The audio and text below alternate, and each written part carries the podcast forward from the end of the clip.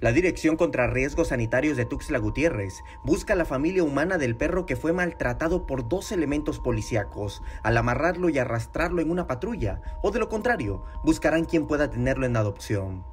Entonces, ahorita estamos en el proceso de las 48 horas que nos, nos señala en el reglamento de que si el propietario quiere hacer el reclamo de este ejemplar, claro está, desde el punto de vista que tiene que acreditar la propiedad, el área de riesgo sanitario está en la opción de, entregarla.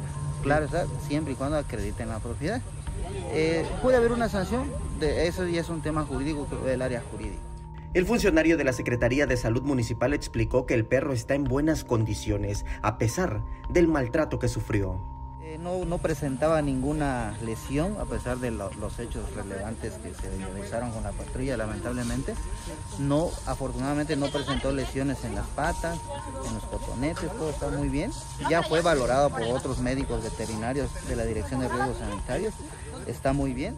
El perro que causó controversia al ser presentado, porque en redes sociales se dudó de que fuera el mismo que fue grabado, es un animal que seguramente tiene familia humana por las características que presenta. Es un perrito aproximadamente entre dos años, dos años y medio aproximadamente. Es un perro totalmente joven. Está muy bien. El, poseedor, que era el propietario del poseedor de este perro, se ve que lo, quería porque estaba está muy bien. Está muy bien, de buen peso. E incluso está bastante trabajado de las piernas.